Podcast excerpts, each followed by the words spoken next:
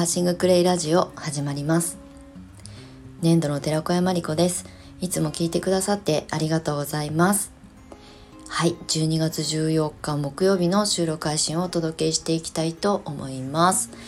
はい今日はお天気いいんですけどちょっと寒いんですよね。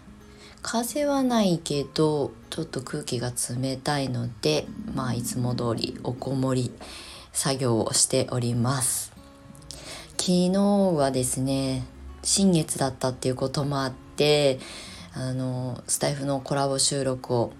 ちょっと非公開のコラボ収録を撮らせてもらったりとかあと新しいアーシング足湯サロン開業クラスみたいなのをねホームページにアップしたりとかあとクレカフェシップのキャンペーンが始まったのでそれの告知だったりとかもうなんかずっと喋ってるかパソコン作業してるかで気づいたら珍しく15時ぐらいまでずっと作業してたんですよ。なので意外と夕方ヘロヘロになって いました。はい。あの午前中にだいたいねあのインプットとアイデアだし。でそれを形にしなきゃいけない時はあの作業をねあの手を動かしてパソコンであの資料を作ったりとかしてるんですけどほとんどお昼過ぎぐらいまでには終わるんですよね。なので昨日は久しぶりに 結構頑張って働きました。なので今日は少しあのペースダウンというかねスローな感じで過ごそうかなと思っております。はい、えー、皆様いかがお過ごしでしょうか？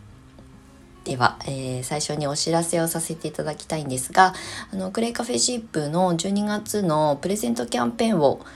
あのスタートしました、えー、昨日の13日の新月から27日までの満月の2週間で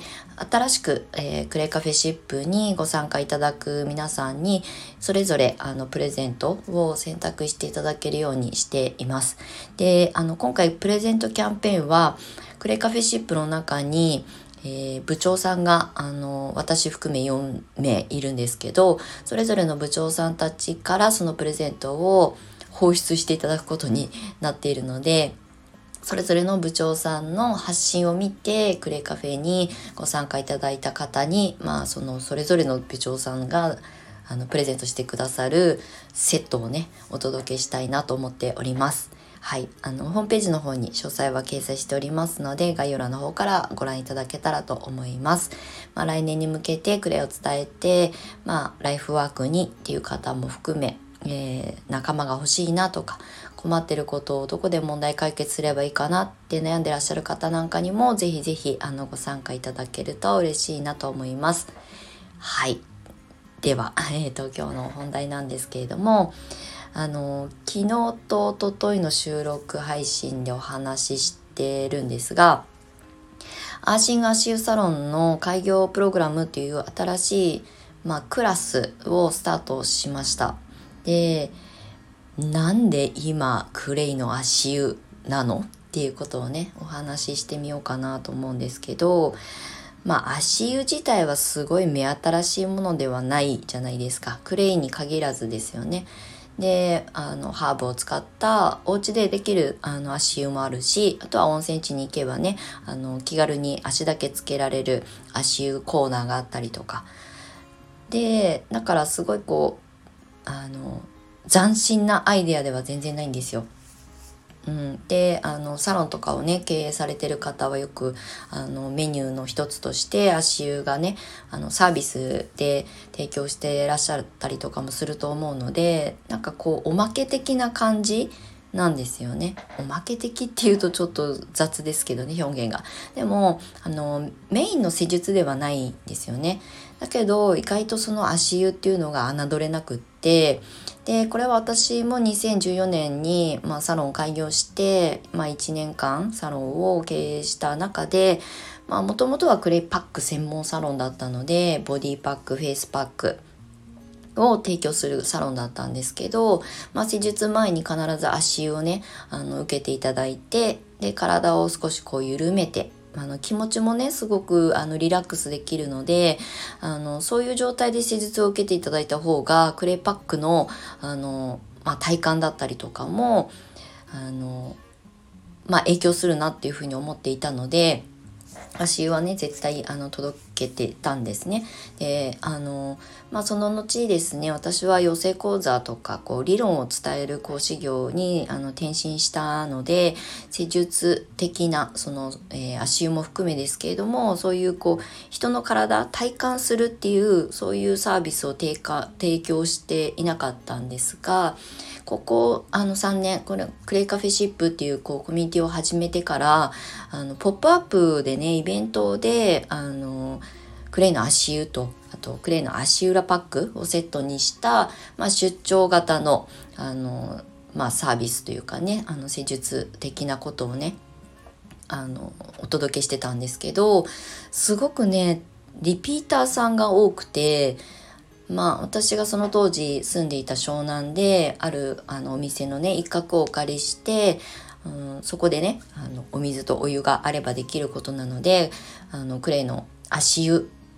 ポップアップみたいなことをあの結構1年ぐらいやってたかな。不定期というか2ヶ月に1回毎月やってた時もあるけど、うん、ちょっとまあ季節とかもいろいろあるので外の場所をねあの室内じゃなかったので天候だったりとか気候に左右されてしまうのであのちょっとまあ不定期な感じだったんですけど必ずねあの足を受けに来てくださるおばあちゃまとかがあのいてあのすごいねそれを楽しみにしてくださってて。でもう本当に足湯なので座った状態だからおしゃべりをしながらねあとグリーンコーヒーを私たちはクレカフェシップの中で提供する、まあ、コンテンツとしても持っているのでコーヒーを飲んでいただきながらクレイの足湯足裏パックでデトックスしながら本当に話すかねコミュニケーションを楽しみに来てくださってたんですよね。まあおばあちゃまだからっていう ことだけじゃないんですけどそこに来てくださる方っていうのはあのリピーターさんそしてクレイを購入してくださることにつながっていたのであのねしばらくこう施術っていうこう人の体に直接クレイを届けるっていうあのそういう活動しあのしてなかったんですけどそれを再開したことによってやっぱり体感ってあのまあこう口でね伝えることよりも早く伝わるんだなっていうふうに思ったのとあとそうやってリピーターさんになってくれるということは小さい小さいビジネスモデルですけどあの特別な技術を持たなくてもまあ勝手にね体感してくれて気に入ってくれて、まあ、リピートしてくれたりクレイを買ってくださったりとかで、あの、誰かにプレゼントしたいから多めに買うわっていうプレゼント需要が生まれたりとか、あとはすごいこのクレア気に入っちゃったから大容量で買いたいんだよねっていう受注販売が始まったりとかっていうことをあの湘南にいた間も最後1年2年の間に経験したんですよね。でまあ私は普段ずっとこれまでクレイセラピストを育成する講師をやってきたので、まあ、資格を取っていただくのが目的であり、まあ、そこのゴールに向かって理論を伝えていく。でそのクレイセラピーを伝えたいっていう生徒さんたちにはコンサルなんかもしてきてずっと机上のあのまあコミュニケーションっていうかね伝えてきたんですけどあのその中でねワークショップの作り方とか例えばクレイの歯磨き粉とかファンデーションとかクレイを使った手作りコスメとかあの手作りホームケアクラフトとかっていうレシピがたくさんあるので、まあ、その作り方をメインにあの皆さんにお伝えしてきてたんですね。だけど、まあ今は結構クレイのことを知ってる方とか、もうすでに愛用してる方、も本当に増えたので、あの、まあ、手作り物のクラフトもねすごく需要はあのそういうことに興味がある方には需要があるんですけれどもそれよりももっと需要が多いのって体感なんですよね。なので施術ってなるとちょっと技術が必要になってくるしあの施術のこうトリートメントってなってくると手技をね磨いていかなきゃいけないので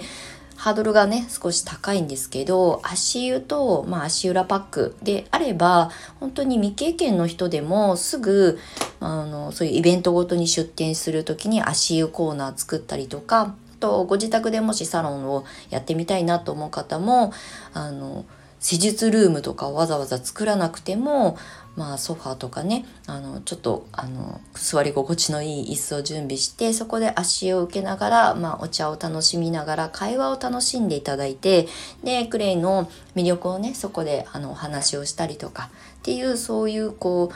ゆるいあの何て言うんだろうシチュエーションであのクレイをね体験していただけるっていうのがすごくねポイント実は高いんですよ。これあのちゃんと向き合ってちゃんと あのやってみないとわからないんですけど意外とこの足湯の需要って多くて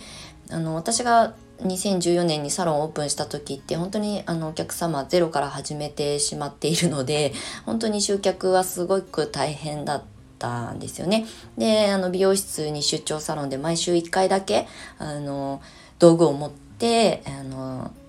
ヘアサロンの美容室の一角であの施術とあと足湯をさせてもらってたんですけど施術時間の待ち時間の間にも施術っていうかカットとかヘアカットとかカラーリングとかですね。パーマのあの待ってる時間って結構長いので、まあ、雑誌読んでるだけでも飽きちゃうしだったらその時に足湯だったらね、あの別に動かなくて済むし座った状態でできるのでそれを提供させてもらってたんですけどやっぱりねそれはあのお化粧を落としたりする必要もないし、ね、こう洋服を脱ぐ必要もないので気軽にあの体験してくださってそこの美容室のお客様がなんと私が必ずいる毎週1回のその日に合わせてヘアカットに予約をしてくれるようになったんですよ。で、そのお客様は足湯もそうですけど、お顔のパックも受けるためにわざわざすっぴんでね、お店に来てくださったりとか。でもきっかけは足湯だったんですよね。で、あ、お顔のパックも美容室で受けられるんだったら受けたいわって言って、まあ、あの、フェイスパックのリピーターさんになってくださったので、ほんときっかけは足湯だったんですね。で、まあそのお客様は私がまあサロンをもうあの閉店させなきゃいけなくなって出張サロンもやらなくなっててしまったのであの残念がってくださったんですけど、まあ、クレはすごい好きであのその後も自分で買ってお家でやってみるわっていうことをねおっしゃってくれて本当にあの私の、ね、力不足で続けられなかったことは本当に申し訳なかったなと思ったんですけど本当にその足湯が一つきっかけでクレイのファンが生まれて。でまあ私もお仕事として向き合ってやっていたのでリピーターさんになってくださったのが本当にすごくありがたかったし可能性を感じたっていうほんの1回限りのなんか足湯10分15分が違うこう未来をねあの導いてくれたっていうのがすごくこう経験談として大きくてで今のこの時代に、うん、マクレイのクラフトのワークショップとかされてる方も本当に増えたですけど、まあ、それはそれでとても大切なのでそのクラフトを伝えていく。私もワークショップたくさんやってきたのであのみんなでね体に優しいものを自分で手作りしてあのセルフケアホームケアで使っていこうっていうそのまあ考え方的なことはもちろん伝え続けるんですけれども体感していただくっていうことのその場環境を作るっていうのはすごく今のタイミングにはうんなんか一番いいベストなタイミングなんじゃないかなっていうふうに思います。であの今私が発信始めたアーシング足湯サロン海洋プログラムっていうちょっと名前が長くてね言いづらいんですけどこれは本当に技術とかなくてもすぐあのお家であのサロンワークができなければ出張でイベントごとに出店して足湯コーナーを作るとかっていうことにも反映できるのでクレイをね勉強してどうやってクレイを伝えていこうって思ってらっしゃる方はもしかしたらクラフトを作るワークショップを組み立てて集客ってなると結構集客にこう心が折れちゃう方も多いのでそれよりは気軽に足湯っていうキーワードはみんなが知ってる言葉なのでクレイの歯磨き粉を作りましょうワークショップよりは多分あの人の気持ちをねあの心をキャッチできるんじゃないかなっていうふうに思うのでちょっと気軽にあの足湯体験してあのしに来てくださいって声もかけやすいしね。であのもしお家を開放できるとかね自分で何かスペースを持ってらっしゃる方は本当にこうほあのバケツ1個 バケツっていうとすごいこうあの業務的になっちゃうんですけど足湯ができるようなあの放浪の桶とか、まあ、今はね調べればあのたくさんおしゃれな足湯のこう桶みたいなのも売ってるのでそういったものだけあればすぐあのまあこう副業としてでもあの起業してっていう形だと結構ねあの収支とかいろいろ考えなきゃいけないので 高い金額が取れないってなるとちょっとまあサイドビジネス系になるかもしれないんですけどあとはもうすでに施術系のこうメニューを提供されてる方美容室だったりとかあとセラピストさんとか、まあ、ネイルサロンだったりとかあとはまあ、ヘアメイクを受けていただく間とかね。うんあとは何だろうな。私結構こう体のサポートをするっていう仕事じゃないあの職業じゃない方にもすごくいいなと思ってて例えばブライダルとかのあのフォトウェディングとかねであのメイクしてる時間もね長いですしそのドレスを着たりとかねあの緊張してる状態をほぐしてあげるっていう意味でもすごくあの簡易的にできるしあのそれが本業じゃない人でもサービスとして提供できると思うのですごくね幅が広いんですよ。汎用性が高いというかね。